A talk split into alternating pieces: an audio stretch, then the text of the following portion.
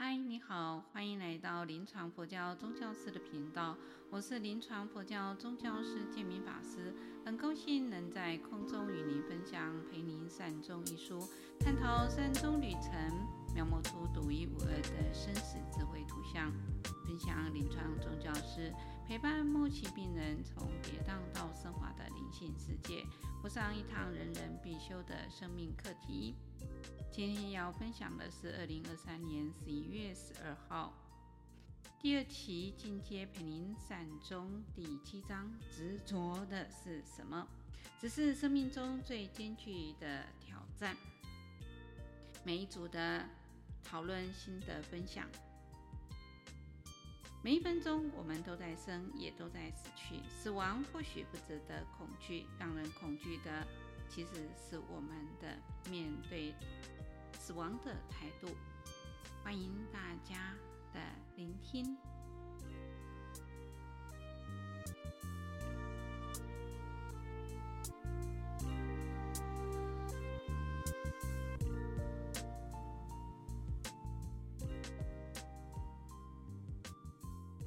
好，很感谢今天大家的分组讨论。第一组宣会这一组呢，由美莲代表来跟我们大家分享。线上的法师们以及各位同学晚安。那墨雪代表第一组，就针对第一组的伙伴做简单的收摄以及分享。首先，随喜我们的小组长宣慧师姐，针对每一位的伙伴都能够做出很妥善。以及那个很友善的一个回应，他也是抛砖引玉，第一个发言。他说自己在骑机车当中，就是会有那种感觉，随时有状况发生的一种，算是一种恐惧吧。他也举到他在安宁病房的自工经验，就是说有一位病友晚上不敢睡，因为他怕在睡梦中就死亡了。那宣慧。他就很善巧的跟他开导说，事实上，如果能够寿终正寝，那是一种很大的一个福报，这样就让那一位病友以后就能够安心的睡觉。那再来就是慧玲师姐，她说她参加佛事的时候都会经过一个坟墓，就是那个总监，事实上是很黑暗，她就会没来由的产生恐惧，那她就扪心自问说。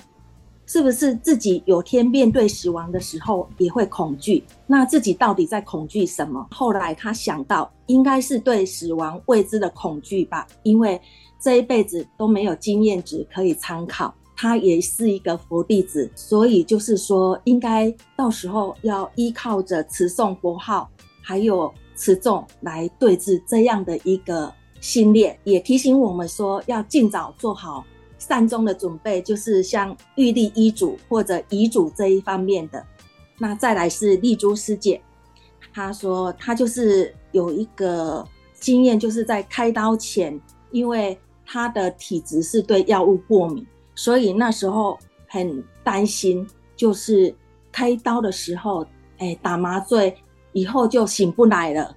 可是后来也是很顺利的哈，她就去反思说啊。因为他事前也是有诵经持咒，他该做的都有做了，所以就安心的把自己交给那个医师。这样事后他也在诶醒思，就是说无常随时都会到，那就要在平常平时的时候要用功去集资跟培福，那自然遇到境界的时候就会有助缘跟善缘。那再来是玉成师兄。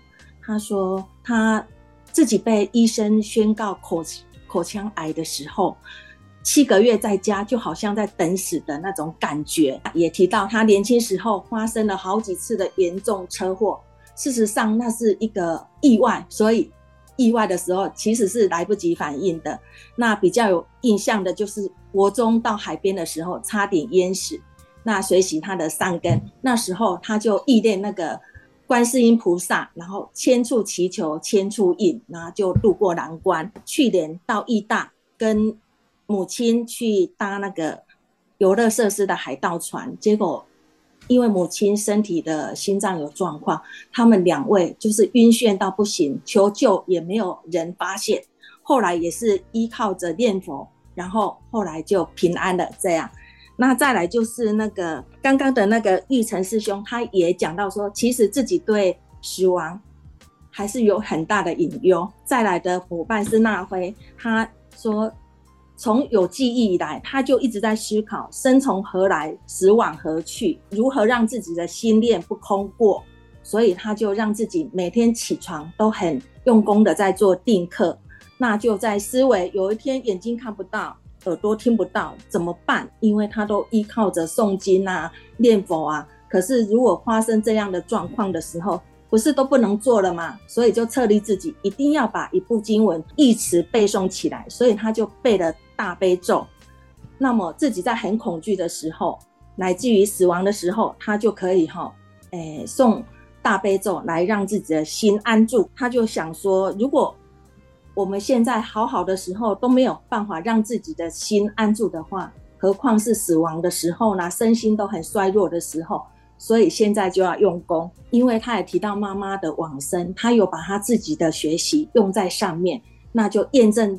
到佛法的殊胜，那再来就是素贞师姐，她说今年二月份手术，那因为平常有做定课念观音菩萨圣号，而且他在手术的时候就跟自己的身体对话，然后就想说，如果是业病障的话，该还就还吧。后来就是诶、手术完回到休息室，诶、恢复室的时候，他感觉到说哈，哎、自己。好像都没办法做主嘛，自己的身体，可是他却是感觉这是他五十四年来最轻安自在的觉受，一切都是佛菩萨的加持跟摄受。再来是冰慧，冰慧就说很多年前他的堂哥往生了，那生病的时候他去探病，可是跟他小时候的印象差异很大。告别式那一天。他要去瞻仰遗容，他实在是很害怕的，全身都发抖。他不知道这是可以选择不用去看的，他还是去看。然后晚上回来也睡不着，后来还去收惊。所以他去想，应该是自己很害怕死亡。这个时候，就是诶，建明法师有来到我们的小组，很感恩他的一个诶开示，他就说。这样的死亡恐惧，应该是每个人都会有。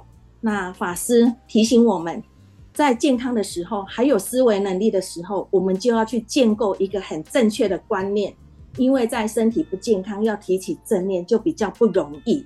因为那是一个心念、信念的一个问题。那法师也有哈提到他的一个例子，就是到一个诊所看病，他某个因缘送给每个诶护理人员一尊观世音菩萨圣像。那有天那个护理人员搭的公车，就是原先不知道，后来才知道要经过殡仪馆啊，其实就是。有时候我们都是因为非礼作意，然后疑心生暗鬼，让自己的哈身体因为心理而造成状况。可是那一次，因为法师送的观音菩萨圣像，那位护理师带在身上，他就有一个信仰的依靠，然后觉得哎，跟以往不一样，就是哈很吉祥哈，就不会再胡思乱想，觉得有正知正念这样。因为大家今天都发言得很很热烈，然后。真的，我因为时间的关系，没有办法很详细的把大家的一个分享，就是都供养不足的，再请看伙伴们要补充，谢谢。好，谢谢谢谢美莲代表第一组跟我们这么好的啊分享，第二组品君这一组丽文。今天主题讨论是死亡恐惧焦虑的经验哈，那嗯。我总结就是有两位，呃，提到他们的呃，COVID 确诊的时候，那时候咳嗽发烧的一些经验，谈到呼吸困难哈。那还有就是啊、有讲到在一个悬崖边会车，也没办法前进，也没办法后退，觉得一个不小心就会掉下去。呃，他的这个很恐怖的经验哈，然后还有提到不知道为什么躺在急诊室，因为下班呃出了意外，等他醒来的时候，他是躺在急诊的病床，然后他的摩托车是停在急诊室外，呃，还有提到是有人开刀，那因为有伤口需要止痛，可是不知道是不是止痛剂呃的关系，他脸色发白，可是他可能很有一些反应吧，不知道，只是他觉得听到有声音，可是他没办法回应。然后后来是因为那个收讯不是很清楚，后面我没有办法呃跟各位报告。那还有就是有提到。自己的呃那个车祸结果是气胸跟血胸，然后要去放那个气管啊，再插插那个引流管，呃的那个很恐怖的经验哈，这是因为他呼吸困难。我大概总结是这样，就是因为他们发生的一些呃经验，我也要再补充一下我自己的，就是对。这个死亡恐惧的这个经验，除了我父亲在加护病房的时候，他没有插管，可是他用那个呼吸增压器，用那个氧气打进去是非常痛苦的。然后他后来是虽然遵照他的遗愿不插管不急救，可是那个方法其实不是对他很好的，他又不能讲话，所以他都是很生气的挥手，大概叫我们走开，他不想理我们。那我们也谈到说，这个时候我们觉得是对他好的，也许那个时候没有办法选择。可是爸爸已经走了十几年了，十一年，十一年了。可是其实这个东西对我来讲是，我一直觉得很遗憾。那我也我听了前面的师姐讲以后，我补充两个我自己的死，就是面对死亡经验，就是我以前在台北工作的时候，那个体育场有一个敦化北路有个体育馆。有个游泳池，那我跟同事去游泳，同事不知道我会游泳，他把我推下去，结果哈，我觉得我快又不能呼吸，快死掉，然后手就在那边乱挥。后来是一个人帮我救上来了，然后我我也还好吧，就喝喝几口水。那个经验哈，其实对我是有帮助的，因为我以前啊还在上班的时候，是我是在麻醉科当呃麻醉护士。那以前我每次在对病人做麻醉的时候，就是乳厅的工作，呃，病人来的时候就给他呃镇静，然后就给他睡觉的药，然后再来就是打一些肌肉松弛剂。以前呢，就好像就是打嘛，就是打嘛，就给他 push 进去，推进去，病人就已经戴了口罩。可是我从那一次我自己那样的经验以后。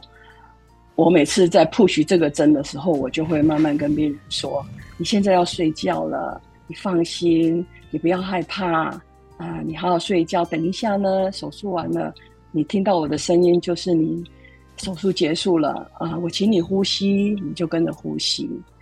我觉得我很感谢我那一次没有淹死掉的经验，在我后来对待病人，我觉得我我很能够感同身受。”这是我的呃一个死亡恐怖的经验，谢谢，我分享到这里。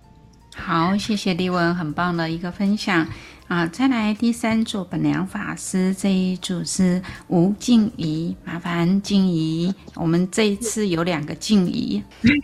哎、欸，好，那个我我是代表我们第三组来分享哈，我们第三组哈，我呃呃，像静怡就是分享说，我就是从。自己的禅观中，然后这个就是说我我那种情绪，呃，然后就陷在那里，就一直的在哭泣啊。这个是我就从这个事件中知道说，哎，对我来说，我最执着、最不能割舍的就是我我的这个亲子的感情啊。然后，嗯，这个部分本良法师他就有跟我做一个提醒，说当我们发现到这样子的一个。观察到这样子的状况的时候，其实可以去深入的去想，说这个念头是真的吗？啊，然后呢，再来下一步就是说要回到当下当时的状况这样子，啊，然后呢，另外我们有那个素鸾师姐就分享说，是呃有一次和女儿的一个分离的分别的时候，才发现说，哦，原来对女儿的牵绊是非常的深的。好，那他就有这个事件呢，就开始平常的时候就做断舍离，即使是一方方面是对家里物品的断舍离，二方面就是说对于孩子，啊，就不要去过问那么多。其实孩子你不过问那么多，他还是可以过得很好。就从日常中去练习断舍离。好，然后另外在家如也有分享说，他在一次他父亲生病去检查完，这么可能会失去亲人。好，然后因因为他就立即发现到说这样子的状况，然后就开开始去珍惜说，哎，要珍惜每一次的相聚。啊，然后另外还有那个证慈法师，他也是分享到说，嗯，他有一次他自己身体的不舒服，啊，感受到快要昏倒了，然后去检查的一个生病的一个经历，哈，然后经过检查发现到是因为他的疾病造成了他的身体不舒服，然后呢，他就觉察到说他是一个害怕不确定性，然后他对于自己未来的没有办法掌控的感觉的这一点，他觉察到说这个地方是会让他很焦虑的。好，然后我们那个呃魏我们魏信师兄他就有提到一个，就是说，因为其实我们今天很大的部分都是有提到觉察，所以魏信师兄有提到说，就是不怕念起，但怕觉迟。啊，那所以那个本良法师也针对我们今天大家的发言，他也做了一些提醒。就说我们恐惧的到底是什么呢？我们恐惧的是死亡的本身吗？然后或者是说，其实这个死亡的本身，其实呃，除除此之外呢，我们有很多的部分是因为不想要失去，然后有更宽广的意涵。譬如说，我们有很多提到是说我失去跟呃害怕跟。跟家人的分离，我我对于未来的不确定性等等的，呃，我们会失去这些很在意的东西，就产生很担心、很害怕。那么我们要要怎么办呢？就是说我们在在看待这个生死的议题的时候啊，就是说我们平常就要去把握每一次的因缘，不要说轻易的就说，哎呀，下一次，下一次吧，下一次再说。而是说，哎，当我们每次面对的时候，我们就是去把握每一次，就珍惜每一个当下，以免说日后有遗憾发生。把握当下之后呢，再就是要随顺因缘，随顺因缘之后，然后才能够去放下。啊，另外还有一个很重要的就是说，提到说这个孩子哈，因为九荣有提到说他这个孩子是面临死亡的一个经验嘛，所以本良法师也特别提醒我们说，我们的孩子在面对。面对死亡的时候，有时候会担心是自己做错的事，才会让家人离开，所以一定要特别去注意这个孩子的情绪的状况。然后，另外还有做一个很重要的提醒，就是说我们对于信仰跟对于法门要有很深刻的理解，呃，比较可以减少我们对于呃未来的不确定感的这种焦虑。啊、甚至说，我们如果对于信仰跟法门有很深刻的理解的话，然后我们甚至会期待未来，然后会减少这种不确定性的恐慌。说，呃，遇到事情的时候，遇到疾病的时候，除了相信医师，也要祝福自己，然后让自己的内心有更安定的感觉。以上是我们这一组的讨论，谢谢。好，谢谢第三组啊，静怡给我们代表第三组的分享。第四组普安法师这一组是丽华法师好，大家好，大家晚上好。法师叫我出来讲的话，其实我我刚才分享的是我的家人，一个是我婆婆，一个是我先生，因为他们两个母子呢差了三个多月，两个都。一起走掉，这个哈，分享一下他们在临终的时候，我婆婆在临终的时候，因为我一嫁进来，公公就对我很好了。啊，所以呢，我也也很孝顺他们。啊，所以他在临死的时候，他就是很依赖啊，依依赖我啊，他我都会讲一些笑话给他听啊，他就我婆婆就不不会感觉他。要死亡的了啊！可是我我知道他那个时候已经快到那个时间了，我就一直教他念佛念佛啊。有床头我都把他绑着一个念佛机，我自己从网络上抓下来的念佛机，念佛念佛号。我每天晚上他要睡觉的时候，我都会问问我婆婆说念了几次，她说。啊，我嘛唔知，得一直个念，一直个念，得掉妈，你买点香药，你打打念。我在帮他回向的时候，他他也没讲什么啦。我啊，因为我讲他国语也听不懂啊，他就也跟我讲说，诶、我是要食啊一百岁哦，你甲佛祖讲我是要食一百岁，我讲好，安尼哦，我就跟我公公讲说，嗯嗯，妈啊，讲要食一百岁，伊讲好啦，啊，我就改嘛。甲伊讲妈，嗯，阮爸啊讲好啦，啊，人佛祖嘛讲好啦，啊你你这里念佛啊，所以我没有感觉到说婆婆的恐惧，她有痛苦，可是没有恐惧。我感觉我先生就是有恐惧，因为我先生就是发烧送急诊室的时候，他本来是要去门诊的啊，结果到那个医院刚嗯好，那个时候就是疫情的关系啊，就被被人家啊量到他。四十度啊，结果走到那个时候被赶到急诊室的时候，他已经四十二度，已经昏迷了啊。那个时候那个医师啊就检查好了，这急诊室医师检查好了，他就说，你这个赶快送去那个安宁病房，这个已经无效了。他就跟我们讲这样子啊，我们就那个同时，我儿子我啊跟我老公三个都一起一直一起。当场就哭出来了啊！当场哭出来，结果他他那个时候，他再醒过来的时候，他就他在他就哭出来啊！结果我先生就知道他快死了，因为我那个时候我就回来赶快看电脑，哪一个医师比较厉害，哪一个医师比较厉害啊，就把赶快把他送去啊！结果。每个医师都说感染到全部了，没没办法了啊，没办法，我们就回来，他就一直诶伤心啊，他就说啊不。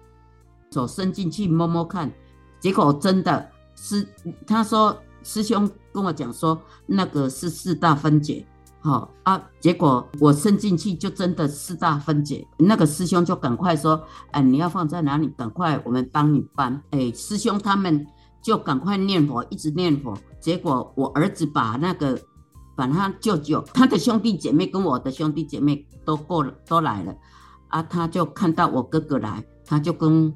我哥哥就讲说：“阿哥，阿哥，哎，你来啊！”他那个时候他还不知道什么，他就他他就眼睛在张开，他眼眼睛本来就闭着了，他无唔知人的对啊，唔知人啊，结果他那个时候眼睛在张开，啊，张开的时候，伊就甲甲阮哥哥讲：“阿哥，你来啊！”啊，伊伊讲嘿啊。啊，伊讲啊，你有食无？伊讲无呢，无食啦。安尼啦，啊，阮姐姐就讲啊，我今来煮一寡饭互你食。伊讲好，结果他就跟我哥哥讲，哥哥，诶、我吼要甲你讲，我足感恩你诶，你一个小妹仔遮优秀，诶、嫁互我，我诚感恩，我一世人拢足感恩咱阿母佮咱阿嬷。安尼，嗯，他这一些话讲完，伊目睭就阁起来，啊，起来的。就没有再醒过来了，就晚一点就断气了。我的分享到这里。好，谢谢丽花给我们的一个这么好的自身经验的分享。那今天呢，啊、呃，我们把这个做一个总结。我想各位今天都非常的精彩。那我请普安法师来给我们做今天整个结束前的一个总结。谢谢各位对于这个主题很热烈的讨论。其实要讨论这个主题。不是很容易，因为它涉及到死亡。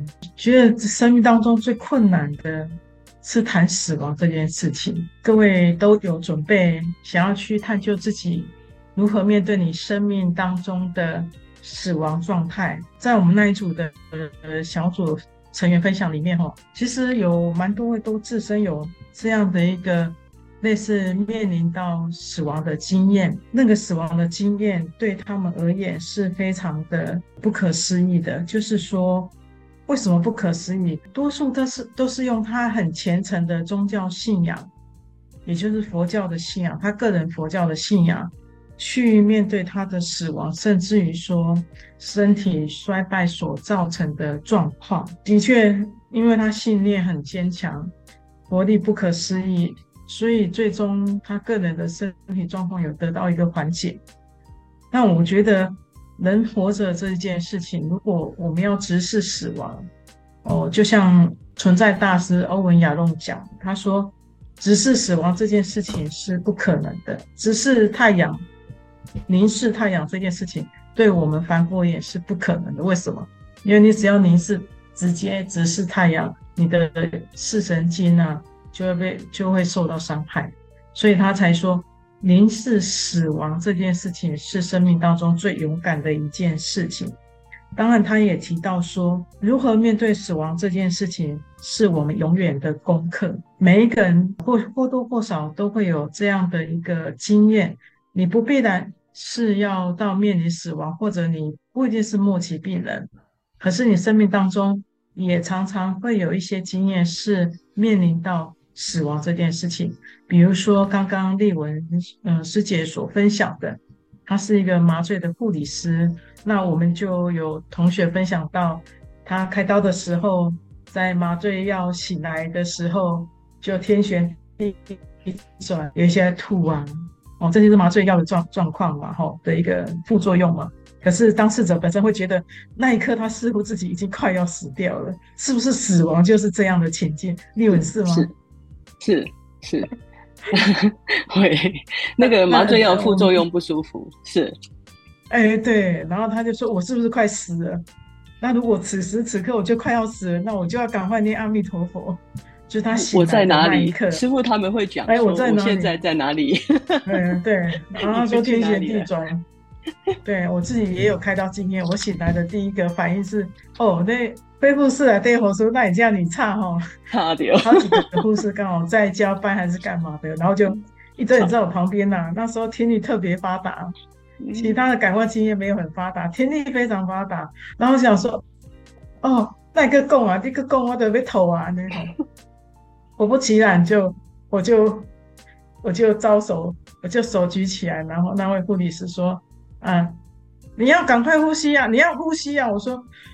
我吸不到气啊，然后我又跟他比说，我要吐了，我要吐了这样，然后他说你要吐啊，对，我就点头，然后就赶快给我一个塑胶袋，对，所以就是呃，我觉得人在经历这一种你没有经验过的经验的时候，这个时候如果你的信念是坚强的，这个时候你呃，除了你第一个回回忆起来的，哎，这样的感觉，第二念应该就是。哎，赶快在自己的念佛上开始念观世音菩萨，然后在心里面就开始祈求观世音菩萨可以加倍我，不是脱离这个不舒服的状况，我只是请求观世音菩萨跟我在一起。然后当我心可以安定下来的时候，那个护士有瞧到说，嗯，他觉得我的心率有比较平缓了。可是他说，他还是告诉我说，你要呼吸呀，你要呼吸呀。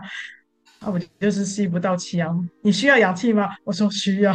这样哈，所以那一次的经验让我很深刻的感受到，我不是害怕死亡，可是那个身体的不舒服性提醒我自己，似乎自己正在面临死亡的关卡上面。所以，当我觉察到的时候，呃，就像刚刚本良法师提到的，那个，哎，你要觉察到这一念生起来是什么啊？因为我隔壁的那个阿伯就可能太吵还是怎么样，就很躁动啊。然后那护士在说：“阿伯，麦哥，麦哥，哦，别恭维啊！”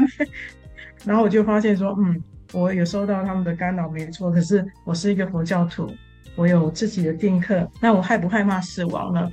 我说一切就交给佛菩萨，交给我的生命。如果生命在此时此刻就要这样离开，那就这样离开。所以当下心里就平静下来了。所以，可是如果没有宗教信仰的人，在那一刻。”哦，或许他就会被本能的感受所驾驭，他就会开始在那个症状上面放大他的感受。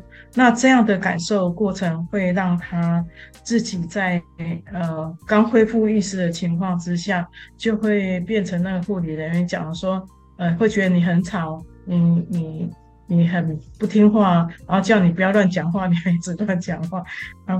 所以有有有说过，那个麻醉刚醒来的时候，你千万平常不要有太不好的心念。如果有太不好的心念，这个时候麻药麻药刚退的时候，你意识升起的那个念头，可能会把那些事情全部都讲出来哈。这是有人讲的一个笑话啊。可是我自己的感觉就发现，嗯，好像有那样的可能性。所以呃，有我们自己的信仰，还有你对于你自己法门的操作上面的那个过程，就是要把它训练到是你生命当中的一个习惯性。像呃，刚刚有伙伴提到，哎，如果发生车祸，骑摩托车担心会发生车祸这件事情，呃，我想如果你专心一意的去念阿弥陀佛的时候，或念观世音菩萨的时候，当发现事情的当下，你第一念的反应应该就是阿弥陀佛，啊，不然就是观世音菩萨这样。那那因为你最后一念是观世音菩萨，是阿弥陀佛，所以后续我想。状况怎么样？阿弥陀佛都为您做主了，不管是哪样的结果哈。所以我觉得，面对我们今天能够在这里去面讨论死亡这个议题，是相当不容易的。可是或多或少就发现，哎，好像大家有一些呃同学都有这样的经验，只是它不是一个死亡经验，而是类似的死亡经验。那这样的经验，我们当一旦可以觉察的时候，我相信，如果到你生命最终的那一刻的时候，您一定能够去安住在您的信仰上面。那非常感感恩我们今天伙伴。我还想说，这个讨论这个议题，可能应该很多人都不太愿意讲哈。可是这样听起来，嗯、我觉得非常感恩各位愿意跟我们分享您个人的一些啊、生命经验，那或者是你陪伴亲人的亲人的经验，那这些经验都会。带给我们非常大的收获。那以上我的总结到这边，谢谢感恩。好，谢谢盘师给我们做了一个总结。那么在这里呢，娜菲她有一个问题，她说：“请问初期的失智患者可以如何病情告知及如何灵性关怀以及死亡准备？”那么在这里，建明啊，我想要告诉就是说。嗯，失智的患者哈，真的是家属非常非常的辛苦，因为他的时间可能七年、八年、十年，甚至有的会更长，十五年的时间。那从轻度、中度到重度，它就是一个过程。那如果他今天是一个呃轻度的患者的时候，他是不是有病识感呢？通常一般的人都没有病识感，他们会不觉得自己有这样子的一个取向。好，所以呃，我觉得首先你要让他能够知道他有一个这样的一个状态，所以我们要跟医师来配合，然后让他能够呃理解。那甚至我们可以参与这样的一个团体，那那去多了解这个部分，因为失智它有分好几型的啊，有呃两型的这这这种失智的一种状态，所以。呃，你必须要去理解它是属于哪一种状态的一种失智，呃，所以你必须要先让他有一个病识感。那如果他有病识感的话，那我们就可以慢慢的引导他，呃，那乃至于他所有的一切的这个，包括他的身后事，都可以慢慢的去跟他聊，跟他引导。另外一个部分呢，灵性的关怀跟死亡准备啊，灵性的关怀，其实我觉得。呃，他可能都会忘记，甚至他都不记得。那所以我觉得生命的回顾可以让他最熟悉的东西，不断的给他一个生命的回顾，啊，不断的重复重复，让他能够呃多讲，然后乃至于带着他参与各种活动，啊，所以呃这个部分呢，让他去启发，然后。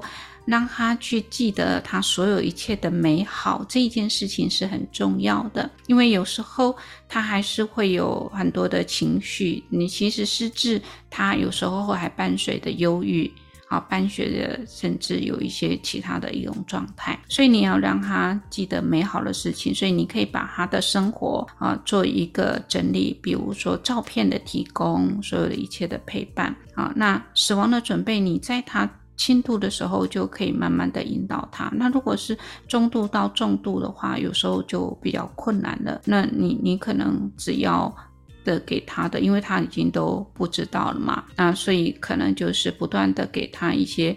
啊，他最记得的一个美好的回忆，给拉菲的一个意见，普安法师要不要再补充？谢谢。现在这个议题的确是我们非常关注的议题。刚刚呃，谢谢建明法师提到那个部分啊，其实还有一个部分就是呃药物的部分，参加团体是一个很不错的一个选项。第二个部分其实是可以透过。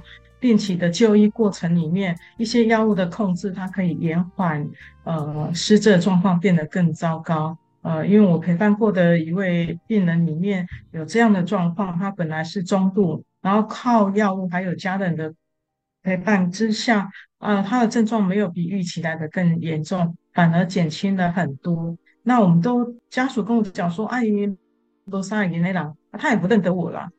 可是人虽然不认识人。可是人对人的温暖这件事情是永远都可以感受得到。他忘记我了，可是当我去问候他最近好不好，嗯、感觉怎么样，呃，问候一些生活上的琐碎事情，呃，这位病人却哭了。然后他的家属说：“哎，啊，喜天啊，喜天啊，喜什么代志你考啊？什么代志你考啊？”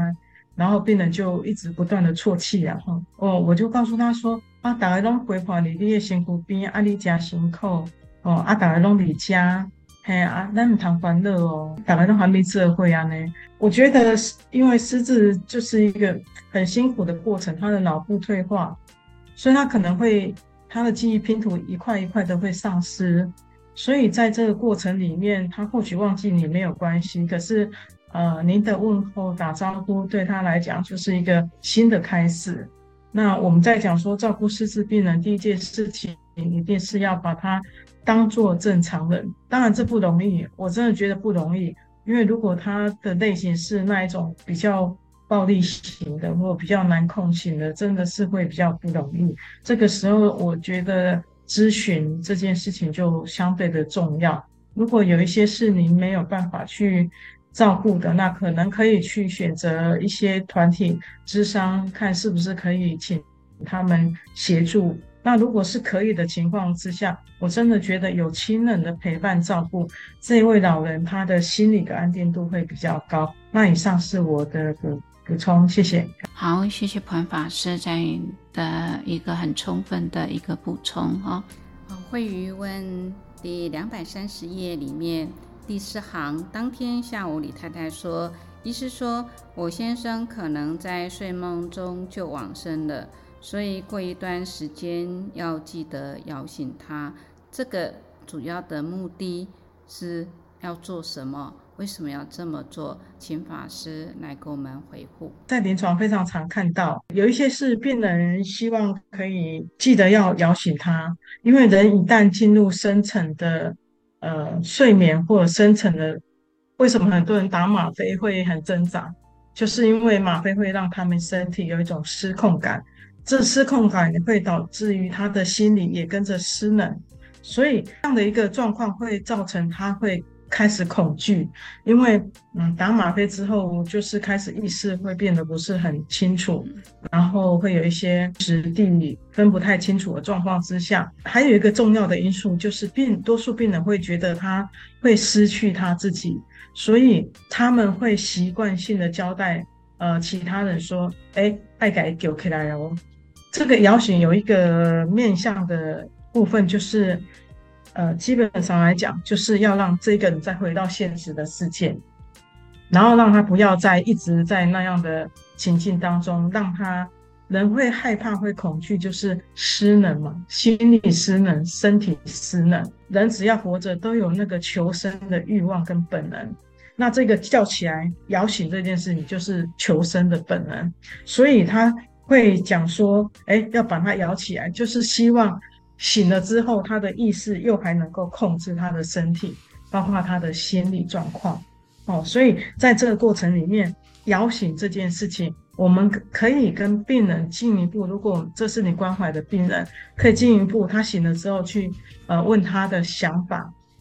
哎，这个呃，看你睡得还很好啊，那呃，你觉你你你是希望我们不要叫你吗？不要把你，还是你是希望我们把你叫起来吗？呃，有一些病人就会告诉你说，对，要把我叫起来。那你说，哎，可是你醒来会比较常疼痛啊，你会比较痛啊。这样你还要醒来吗？呃，我们的病人是这么回答，他说没有把我叫醒来，我就觉得我那个时刻我可能就已经离开了，哦，所以要把他叫醒是这个意思。可是有一类型的病人，他是说不要叫醒我，因为他醒来的一件事情就是痛、不舒服、吸不到气。他说不要叫醒我，我说可是不叫醒你，这样一直下去，您会担心吗？他说我不担心，因为。活着这件事情生不如死，我宁愿赶快先去阿弥陀佛那里，我不要再醒来吸不到气。那要做这样的决定，我们必定要跟病人进行非常重要的沟通。啊，这这个我们很害怕，就是说家属，哎，家属说，哎，不会啊，呃，那个他没有那么痛苦啊，可是病人是吸不到气，是痛苦的。那长久下来，人在痛苦当中就会非常的忧郁、沮丧，甚至于他会觉得活着这件事情，多活一分钟对他来讲就是一个折磨。所以，我们我曾经跟一位病人请问过说，如果您要加加重吗啡，它的效果，呃，医生有提过，可能会让你就一直睡下去。那你这样，你还是要症状控制吗？呃，那个叫做末期镇定啊，用于几个特殊的状况，其中有一类型的病人，就是可能肺部的病人，一直吸不到气的病人，或者剧烈疼痛的病人，都会跟医生讨论到临终镇定这件事情。可是就会相对刚刚讲的那个状况，他是要求要要醒来的这位林先生，可是我们的多数病人是不要醒来，哦，所以他一直要醒来。就是因为担心他在睡梦中就会往生，所以他还没有准备好要往生。如果他准备好要往生的时候，他不会在意醒来不醒来这件事情，他要会在意的只是说他当下此时此刻有没有专心一意的呃念诵阿弥陀佛，他是不是能够跟阿弥陀佛感应道交哦。所以我们从这里就看到这个叙述里面就看到。而这其实病人虽然一直说他准备好了，他已经要去阿弥陀佛那里的，然后他都都准包袱都收，呃，行李都收拾好了，可是收拾好了，基本上睡梦中往生不是更好吗？更殊胜。可是他不愿意，希望要把他摇醒。可他摇醒不是继续念佛，是继续生气，因为他有太多心理层面、社会层面没有解脱、没有解决的事情，这些事情都会在他。进入深层睡眠的过程里面，如果他跑上来意识层面被觉醒了、被觉察了，他就开始有很多呃诉讼的问题啦，还有谈诉讼诉讼问题啊、关系的问题啊。这位林林先生他就是有很多关系上的问题没有解决，所以他的意识里面还是很强烈有这样的情况存在，所以他不可能会这么快就是。睡，嗯，就是那个睡梦中求往生这件事情，哦，所以我们照顾灵性照顾，它有层次性的问题，呃，我们看到他的状态还属于在心理社会层次，还没有到达灵性层次，这是我们做灵性照顾过程里面必须要能够去觉察，而且判断出来我们病人心里所处的状况。如果这个时候我们还是一昧的告诉他说，哎，你只要念佛就好。一切交给阿弥陀佛，你会发现怎么跟你讲都不一样。就是说，哎，怎么是不是阿弥陀佛没有感应，或者是有什么问题？为什么他后来还在想遗产的事情，还在想那个跟他女儿关系的问题？就是他的社会心理的问题没有解决嘛？所以这个时候，人在临终的时候，潜意识很多的种子就起现行。所以这时候你要解决的是他关心。和解的问题，心愿未了的问题，这些问题只有这些问题处理的，他后面才才会走入到灵性那个层面的状态。哦，所以这个就是我们在做灵性照顾的时候需要能够去评估的。哦，如果没有评估，你可能会陷于像这样的状况，病人他就把情绪丢给说：“我念佛念那么久了，阿弥陀佛怎么还没有来接我？我都预知时至什么时候要走了，为什么那时候我还是没有走？这一切都是骗人的。那为什么我要临终的时候我那么痛苦呢？”我的弟他不知道他地大在做分解，可是有一段是在叙述他他讲的过程里面是在讲他地大在做分解，他感受到身体整个肿胀的那个过程里面，对他的注意力就会被专注在这个身体的分解上，而不是专注在阿弥陀佛上。那我们临床是会看到这样的状况，我们会跟他做一点说明，然后再再引导他在念佛上面。我们也看到他好几度起了。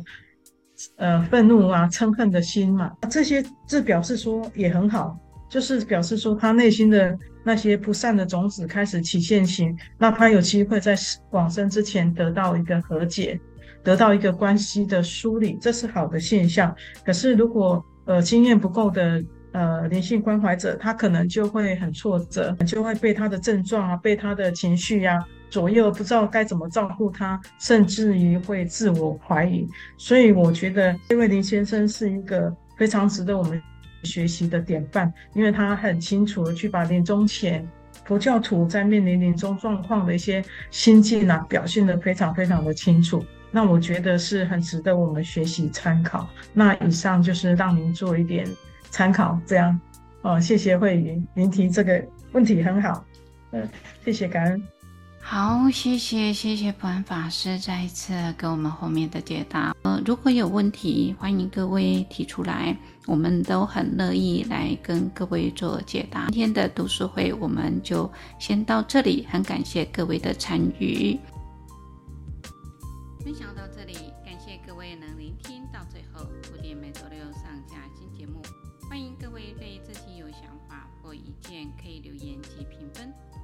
鼓励与支持是我做节目的动力。